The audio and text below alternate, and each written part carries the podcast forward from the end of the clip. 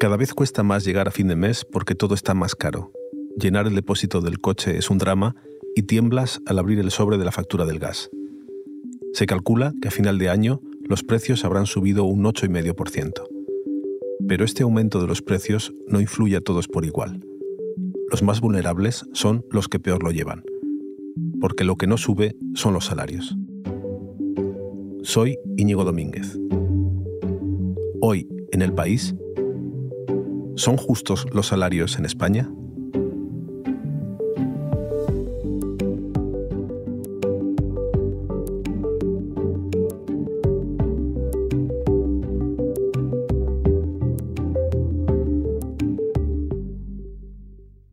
Para hablar de todo esto y para que alguien me lo explique, he llamado a la sección de economía del periódico.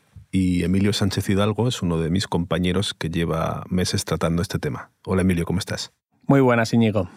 Emilio, en este episodio quiero que me traduzcas todo lo que está ocurriendo con la inflación y cómo nos influye a todos. Para eso estoy aquí, vamos a intentarlo. Bueno, sí, es que es, complicado a veces hacer estos episodios porque aunque la economía nos influye, cuando te pones a leer, pues siempre hay muchas cosas que, no entiendes y se te escapan, ¿no? Son muchos datos, son muchos conceptos, parecen complejos, pero en realidad es tan sencillo como contar que pues, los precios es que no paran de subir y los salarios, por contra, apenas crecen. Así que lo que pasa es que los sueldos pierden valor. De, eso quería hablar. Eh, ¿Cuánto valor han perdido exactamente?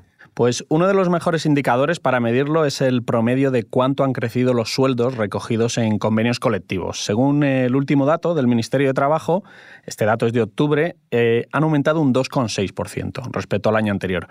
Bueno, esto es muy por debajo de la inflación, que está en octubre en un 7,3, son 5 puntos casi de desfase. ¿Esto qué significa? Pues que, por ejemplo, trabajadores eh, de todo tipo, eh, te voy a dar un ejemplo, el de Macarena, pues que es una agricultora sevillana con la que hablé para un reportaje hace unos meses sobre la precariedad en el campo, me contaba pues, que está entrando en una situación muy complicada. O sea, para darle contexto, em, según los datos de la agencia tributaria, en 2021 los agricultores cobran en salarios unos 9.000 euros al año, por debajo del salario mínimo. Y lo que me decía, encima con la inflación su situación se está torciendo bastante. Entonces el problema es que si tú ganas una miseria, porque no puede una subida de luz darte como te está dando, de pagar a lo mejor 80 euros mm, en el recibo, me venga el triple. El agua de 100 euros, venirme el doble. Entonces yo veo, quieren que seamos más horas por el mismo sueldo y, y tanto los impuestos como todo están subiendo un disparate, que nos están fastidiando por todos lados. Bueno, Macarena, eh, como la hemos escuchado, es uno de los millones de trabajadores que están viendo cómo sus salarios cada vez valen menos por culpa de la inflación. Porque claro, el daño de esa inflación es mucho más grave para los hogares más pobres, que son los que destinan más parte de su presupuesto a alimentación y energía, que precisamente es lo que más está subiendo y lo que está empujando la inflación. Gastan más en bienes de primera necesidad. Sí, y además eh, me decías que eh, los salarios han aumentado un 2,6, pero claro, eso es la media. Eh, para que salga una media hay, hay gente que está cobrando mucho menos que eso, algunos más, pero que hay gente que está por debajo de la media, ¿no? Depende del sector, entiendo. Exacto. Uno de los peores es la hostelería, donde los salarios solo han crecido un 1,77%. Está un poco mejor en la construcción. Es el caso, por ejemplo, de Francis, un trabajador de la construcción de Cáceres, con el que hablé para otro reportaje. Me decía que su salario ha crecido en torno a un 3%, pero aún así esto sigue estando muy por debajo de la inflación. La rabia que nos da a los trabajadores que trabajamos para la empresa privada, como por ejemplo el de la construcción, que cada vez que viene un descenso en la economía española somos por los que menos miran, que estamos cobrando casi igual, por no decir igual, mientras que nos suben los precios por todos lados, llegando incluso a fin de mes muy justo y sin permitirnos ningún derroche, capricho, mirando hasta el último céntimo, tanto a realizar las compras para comer como en las gasolineras más baratas para echar gasoil. Nuestro poder adquisitivo cada vez es más bajo hemos llegado a un punto que no podemos ahorrar nada. Eh, se nos está subiendo el alquiler un 4%, la luz un 15% y que no tengamos ningún gasto imprevisto como avería de coche, etcétera, sino la verdad que pienso que la, la gente que no están trabajando como tienen que estar pasando el mes. Y a este punto no sé dónde vamos a llegar. Uf, panorama, Emilio. Eh, ¿No me puedes dar una buena noticia, eh, poner los datos en un contexto que, que ayude a comprenderlo mejor? Pues estamos sufriendo una crisis de inflación histórica, pero la tasa de paro, aunque no es un dato positivo, no es especialmente alta si la vemos en comparación con el resto de la serie histórica. Está ahora en un 12,6, según la encuesta de población activa. Y hay gente que tiene el sueldo vinculado en sus convenios a las subidas del IPC, pero solo son 400.000 personas de los apenas 1,7 eh, millones de personas que cuentan con estas cláusulas de revisión salarial. ¿Y esto de que los salarios no suban al mismo ritmo que, el IPC, que el precio de lo que compramos, o suba tan poco, solo pasa aquí o es igual en Europa? Desde luego lo hacen menos que en el resto de Europa. Según Eurostat, con datos del segundo trimestre, la media en la Unión Europea ha sido del 4,4% y en ese mismo periodo en España es del 2,7%, o sea que hay una diferencia considerable. Emilio, pero además de, que los salarios no suben mucho, es que en España nunca han sido tan altos como, como en Europa, ¿no? No, no han sido tan altos como los países de nuestro entorno. Toda esta crisis alcanza España con salarios bajos, por debajo de nuestros vecinos. Según datos de Eurostat de 2018, en España se cobra de media 28.000 euros brutos al año, 6.000 menos que la media europea, son 7.000 menos también que Italia, y bueno, si nos comparamos con Francia son 10.000 menos. Pero este dato está un poco desactualizado y además sobredimensiona los sueldos porque no recoge los de empresas pequeñas, que son más importantes en España que en otros países de nuestro entorno.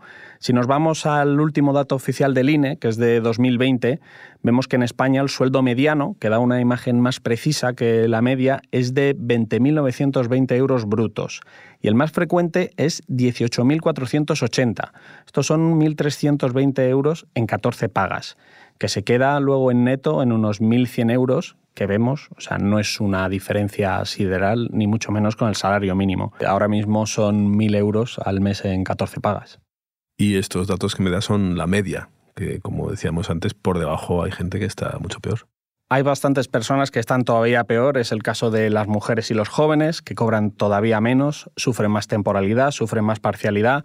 Y ahí, mira, si nos fijamos en los trabajadores extranjeros, cobran de media 9.000 euros menos al año que la media. O sea, están en unos 14.000 euros brutos al año solo.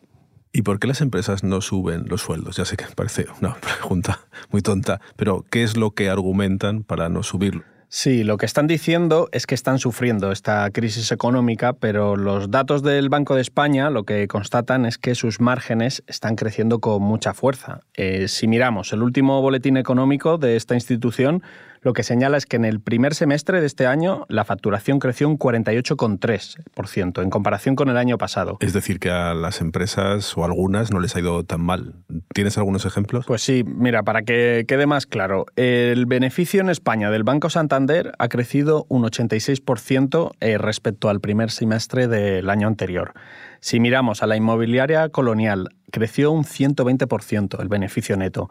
Y si miramos a Repsol, pues están atribuyendo el 44% de los 3.000 millones obtenidos al negocio nacional. Y esto, claro, pues contrasta con que los salarios reales han sufrido la mayor caída en 40 años.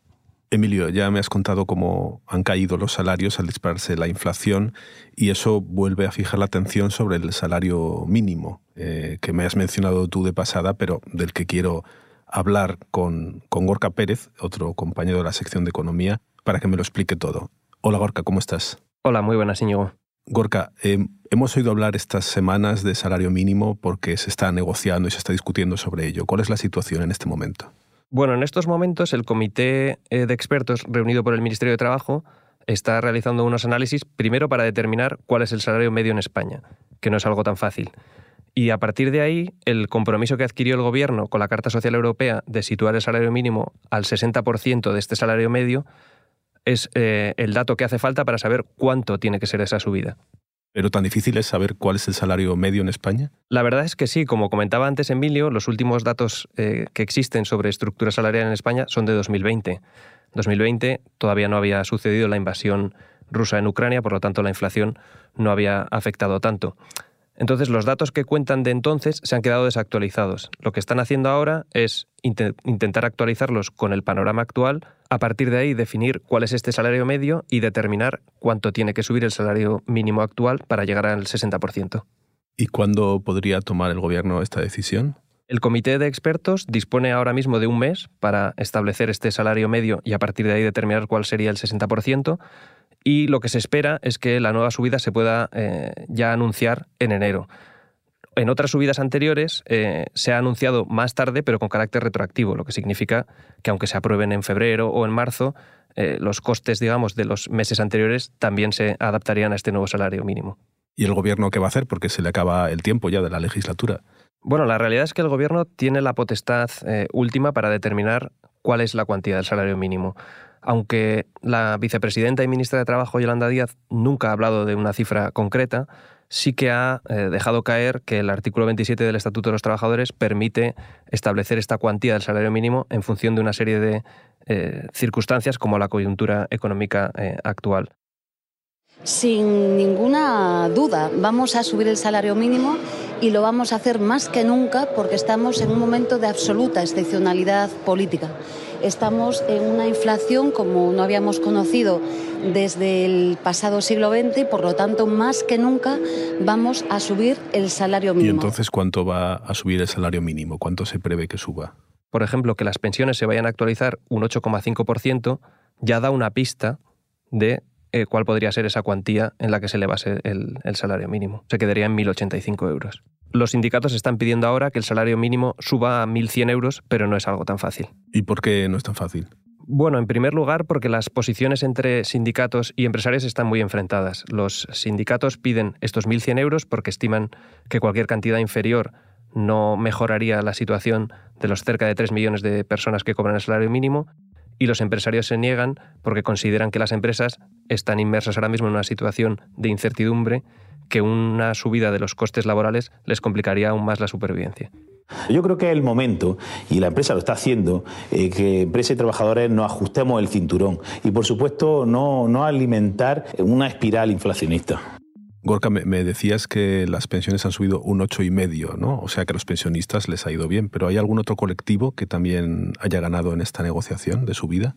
La realidad es que sí, se ha negociado recientemente eh, un acuerdo de subida salarial para los trabajadores públicos, que son alrededor de 3 millones de, personas, para los próximos tres años. Eh, lo que han firmado es un aumento en este tiempo de un 9,5% y lo más llamativo es que en este acuerdo salarial también se contemplan cláusulas de revisión, que son precisamente lo que los empresarios no quieren eh, abordar en el sector privado.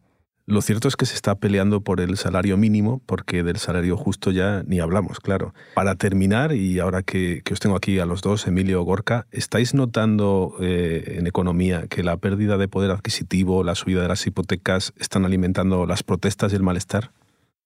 Sin duda, y desde luego esto es porque los salarios no son el único problema laboral que hay en España, hay más debilidades en el mercado de trabajo. Y justo ese análisis es el que hacía Miriam, una limpiadora de hoteles de Barcelona, con la que hablé hace unos meses sobre la precariedad que sufre en el sector en el que trabaja. El modelo laboral no se adapta a la realidad de la vida.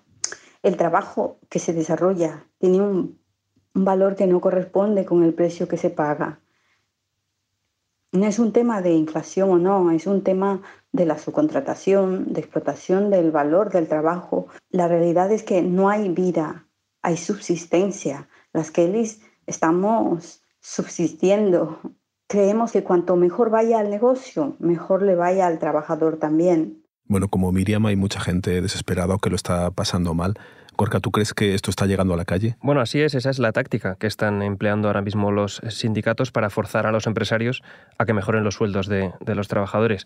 Ya desde verano venían advirtiendo de un otoño caliente si la negociación no se reactivaba y ya están tomando eh, eh, posiciones en la calle.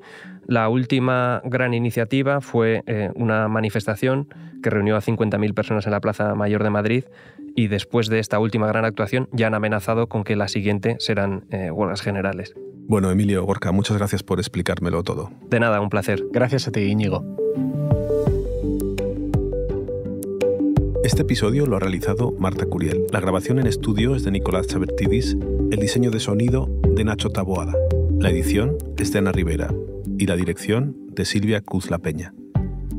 Yo soy Íñigo Domínguez. Esto ha sido Hoy en el País. De lunes a viernes volvemos con más historias. Gracias por escuchar.